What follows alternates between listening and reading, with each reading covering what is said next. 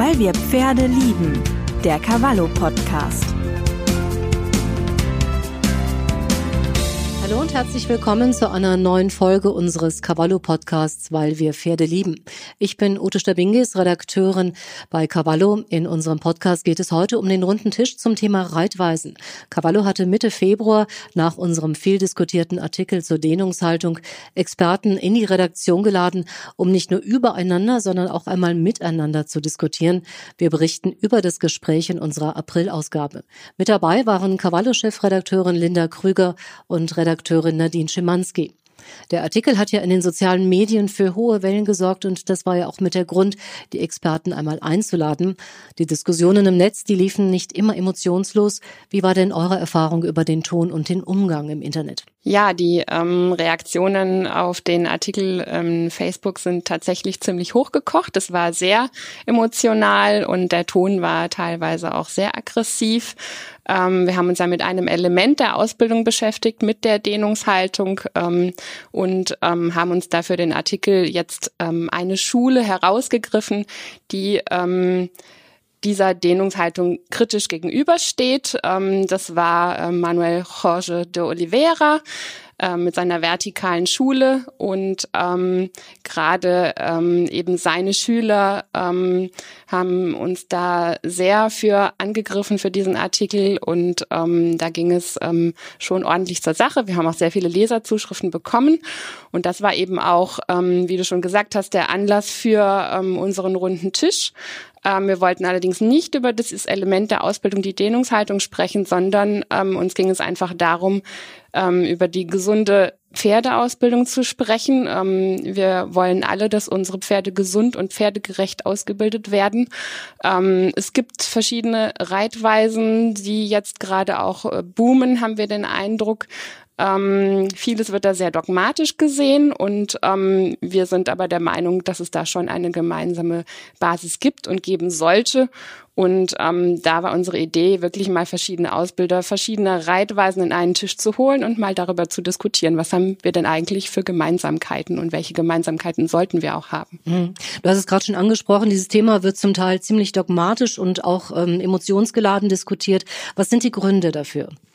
Ich glaube, einer der Gründe dürfte sein, dass Reiter, pferdefreundliche Reiter auch mit dem, was sie zum Beispiel auch auf großen Turnieren im Dressursport aktuell sehen, sehr unzufrieden sind. Ich meine, das ist jetzt begleitet uns auch leider schon seit einigen Jahren und Cavallo versucht immer wieder da ähm, mal in die Bresche zu springen und halt gutes pferdegerechtes Reiten nach vorne zu treiben. Aber die Frustration zum Teil ist relativ hoch weil eben auch manche Ausbildungssysteme wie die Reitweise nach FN eben auch ähm, nach außen betrachtet sehr dogmatisch gesehen werden, obwohl sie das eigentlich nicht ist. Und das hat sich auch an unserem runden Tisch wieder gezeigt, dass da ähm, die FN-Reitweise äh, gehörig in der Kritik stand, definitiv von verschiedensten Seiten, aber da auch gesagt wird, ja, ähm, letztlich bietet sie einen Rahmen. Das sagte auch die Frau Dr. Schaffmann, die für die FN-Reitweise steht und auch Grand Prix äh, Ausbilderin ist. Und ja, das ist halt ein Rahmen. Aber es wird eben betrachtet als einzementiertes Raster und nicht als Rahmen. Und das, was man dann sieht in, auf einem großen Sport, das wird eben von Pferdefreunden kritisch gewertet. Und deshalb wahrscheinlich auch gerade dieser Zuwachs dieser alternativen Reitweisen, weil viele Reiter äh, sich darin nicht wiederfinden in dem, was die FN nach außen hin präsentiert, eben auf den Turnierplätzen, nicht nur auf den großen, auch auf den kleinen ist es so, in den klassischen Reitvereinen ist es so. Da wird ähm, auch so geritten. Und ähm, viele gerade äh, Freizeitreiter, die ihr Pferd als Partner sehen, ähm, suchen einfach da was anderes und ähm, finden das scheinbar nicht bei der FN, wobei aber auch ähm, die Rede war davon, dass wir einfach in der FN zu wenig gute Ausbilder haben, die ähm, nicht in der Lage sind, anscheinend äh, das Reiten, so wie es korrekt wäre, auch nach der FN den Schülern zu vermitteln.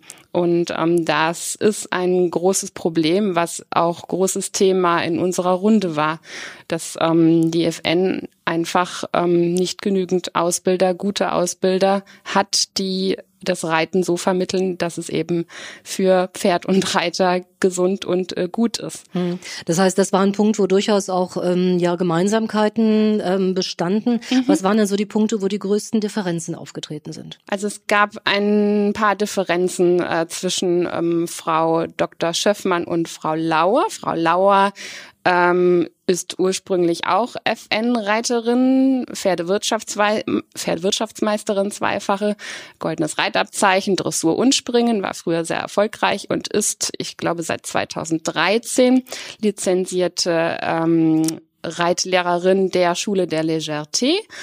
Ähm, und äh, sie hat tatsächlich äh, schlechte Erfahrungen gemacht ähm, mit FN-Ausbildern ähm, versteht äh, darunter Reiten mit sehr viel Druck und ähm, Frau Schöffmann hat da eben gegengehalten. Ähm, da gab es ein bisschen hin und her und dann gab es ein bisschen hin und her auch eben wieder mit äh, Frau Dr. Schöffmann und Herrn Oliveira über verschiedene Punkte. Was sind denn jetzt noch so die größten Baustellen, wenn man es mal so versucht, ein bisschen zusammenzufassen, auch für die nächste Zeit? Ich denke mal, so ein Gespräch ähm, wirft ja auch weitere Fragen auf. Was wären so die Themen, wo ihr auch sagen würdet, da ist wirklich auch noch Gesprächsbedarf, das sollten man in die nächsten Zeit auch nochmal ins Auge fassen? Was ganz ähm, interessant war, war ähm, ein, ein äh, Statement von Herrn Dr. Pick, Maximilian, Dr. Maximilian Pick ist ähm, Fachtierarzt für Pferde und für Tierschutz, hat auch an den Leitlinien für ähm, Pferdehaltung mitgewirkt und er hat ähm, in dem Zusammenhang, wo wir über Turniere und das Reiten dort gesprochen haben, auch erwähnt, dass die Haltung ähm, ein ganz wichtiger Faktor ist für gesunde Pferde.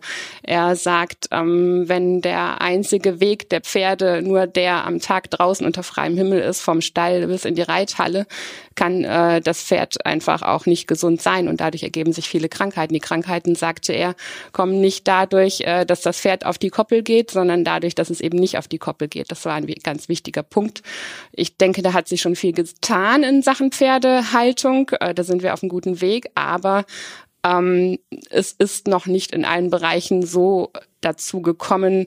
Also gerade, das hört sich jetzt ein bisschen nach Vorurteil an, aber gerade in bei den Turnierreitern ähm, ist es doch eher so, dass die Pferde eher weniger auf die Koppel kommen, vor allen Dingen im Winter. Und da muss ich auf jeden Fall was tun. Und in Sachen Reiterei äh, ist, denke ich mal, wirklich das Fazit, äh, es krankt an der Ausbildung.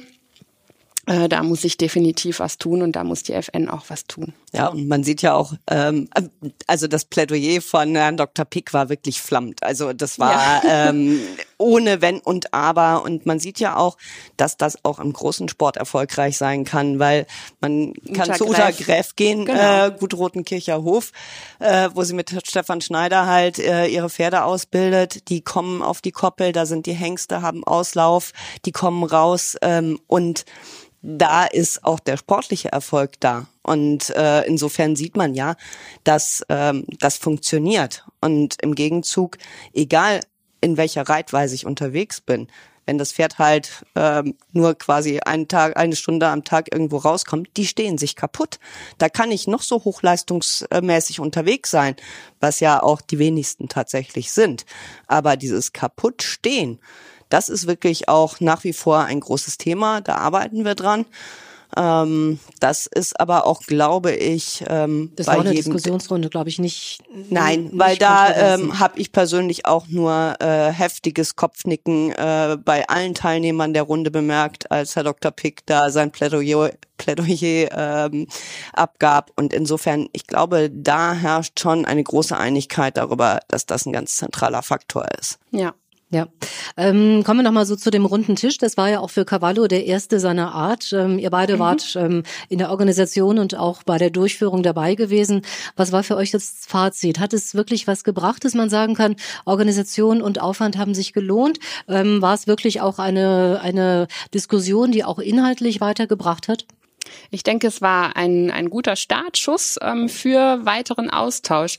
Ich glaube, das ist sehr wichtig und das war auch für die Anwesenden sehr spannend, ähm, dass so viele ähm, auch namhafte Ausbilder einfach mal an einem Tisch saßen und sich austauschen konnten. Und das war auch nach der offiziellen Runde ganz schön, ähm, die Dialoge ähm, mitzuverfolgen zwischen den einzelnen ähm, Ausbildern und ähm, das wäre uns auch wichtig und äh, das versuchen wir auch, ähm, den Austausch weiter zu verfolgen. Diesen Anstoß, den wir jetzt gegeben haben, das möchten wir gerne weiter unterstützen und da überlegen wir auch gerade, wie wir das tun können. Ja, weil es war auch sehr schön zu sehen, zum Beispiel Herr Oliveira äh, war sehr begeistert von der Arbeit und von Richard Hinrichs äh, und sagte, ja, der hat ähm, den Sinn und das Gespür fürs Pferd. Andererseits war es dann halt so, dass die Frau Lauer und der Herr Krüger sich äh, nachher noch auch nach unserem, Rundestisch, nach unserem runden Tisch mhm. noch privat getroffen haben zu einem Austausch.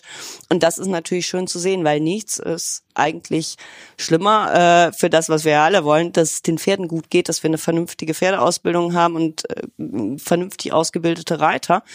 Ähm, als wenn man da in Gräbenkämpfen, äh, Gräbenkämpfen irgendwie sich äh, erschöpfen würde. Weil Und das ist ja auch das Schöne an den verschiedenen Reitweisen. Es gibt sehr viele Möglichkeiten, ähm, Pferde auszubilden. Und wenn man mal an einem Punkt scheitert, dann ist es doch schön, wenn man sich mit jemand anders austauschen kann an dem Punkt und ähm, einen anderen Weg findet, der für dieses individuelle Pferd einfach vielleicht der bessere ist.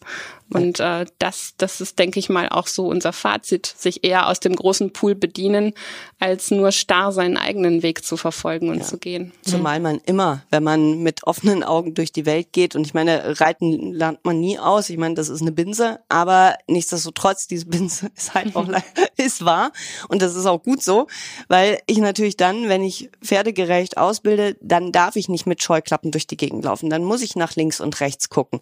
Und wenn ich dann mit äh, guten Pferdemenschen zu tun habe und mich dann auch mit denen austausche, da kann ich ja immer nur von profitieren. Und davon profitieren dann letztlich die Pferde, weil wenn ein Ausbilder etwas weitergibt, was äh, zu dogmatisch ist und nicht halt mit dem Blick nach außen, ähm, dann wird es auf die Dauer in eine Sackgasse laufen. Davon bin ich persönlich felsenfest überzeugt. Weil es gibt nichts auf der Welt, was immer nur auf einer Seite richtig und gut ist, sondern es gibt immer verschiedene Wege. Und ähm, da, wo ich hin will, das ist das, das Zentrale. Mhm. Hat es denn eure, nach eurer Einschätzung so ein bisschen eine Annäherung gegeben, ähm, dass man so sagen kann, es gibt sowas wie vielleicht den kleinsten gemeinsamen Nenner? Wir haben es gerade schon in der Haltung betont, dass man da gar nicht so furchtbar weit weg voneinander war. Haben sich da eventuell auch so ein paar Gräben etwas schließen lassen? Ähm schwer zu sagen, gab es denn überhaupt Gräben? Also ähm, es sind doch bei den meisten sehr viele Gemeinsamkeiten da gewesen. Ähm, wenn man das mal nochmal auf das Thema Dehnungshaltung herunterbricht, äh, den Graben gibt es nach wie vor. Ähm, viele sehen das so, was ich auch richtig finde, Kopf nur oben oder Kopf nur unten funktioniert nicht. Ähm, und da gab es natürlich schon oder gibt es nach wie vor den Graben, ähm, dass ähm, von Seiten Oliveira äh, dieses äh, Kopf oben einfach weiterhin propagiert wird und als das einzig Richtige angesehen wird. Und das ist, denke ich mal, der der größte Graben, der jetzt da ja. so übrig geblieben ist. Ansonsten war man sich in vielen Dingen teilweise auch überraschend einig. Ja, auch was, was auch ein ganz wichtiger Aspekt war, war dieses individuelle Eingehen auf Pferd und Reiter. Ich glaube, das mhm. ist das, was da tatsächlich auch bei allen am Tisch äh, eine ganz hohe und zu Recht eine hohe Bedeutung hat, dass da nicht alle über einen Kamm geschoren werden und das muss so und so sein, sondern es hängt halt ganz arg davon ab, äh, welches Pferd habe ich, wo liegen dessen Stärken, ähm, wo steht der Reiter in seiner Ausbildung, um da halt möglichst äh, auch pferdegerecht ausbilden zu können. Weil wenn ich meinem Quarter sage, jetzt PA4 bitte, ähm, ja, äh, vielleicht bekomme ich kleine Piaffe-Tritte auch mal hin, aber mein Quarterhorse ist natürlich nicht dafür unbedingt prädestiniert, äh, in einem sehr hohen Versammlungsgrad zu gehen. Also das ähm, ist einfach von seinem Exterieur her, von seiner Zuchtgeschichte her nicht unbedingt das, wofür er gedacht ist. Habe ich einen Ibera, der sowieso mit einer äh, anderen Aufrichtung daherkommt, aber auch da gibt's Unterschiede. Wir haben es jetzt wieder beim unserem letzten Top-Thema über die Muskeltypen. Da habe ich natürlich schon bestimmte Pferderassen, die in einem bestimmten Typ sind, aber eben auch nicht alle. Und die muss ich halt individuell abholen. Ja, Schema F funktioniert halt einfach nicht, wenn man mit einem Tier zu tun hat. Wir haben als Hobby keinen Tennisschläger, sondern wir haben ein lebendiges Pferd mit individuellem Charakter und Körperbau und darauf muss man eben Rücksicht nehmen. Und deshalb finde ich, funktioniert Schema F nicht und ähm, es gibt mhm. verschiedene Wege, aber eben ein, eine Grundrichtung, die ähm, anfängt bei der Losgelassenheit, ähm, die die Basis sein sollte. Ja, also ganz klar nochmal ein Plädoyer für eine gute individuelle Ausbildung, die für Reit und Pferde, Pferd einfach passt. Ne? Und ansonsten, glaube ich, war es auch noch so ein bisschen neue Freundschaften sind auch entstanden, kann man das so ein bisschen sagen, zumindest Annäherungen persönlich.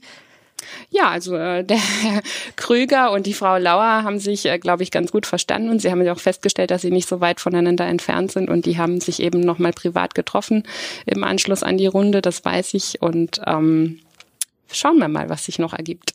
Ja. Ja, und das, ich denke mal, das Thema für den nächsten runden Tisch ähm, liegt sehr wahrscheinlich auch schon mit auf der Hand und wir werden gespannt sein, wie das Ganze weitergeht.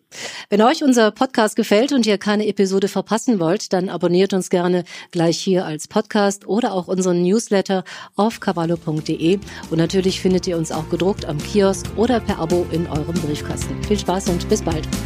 Weil wir Pferde lieben. Der Cavallo Podcast.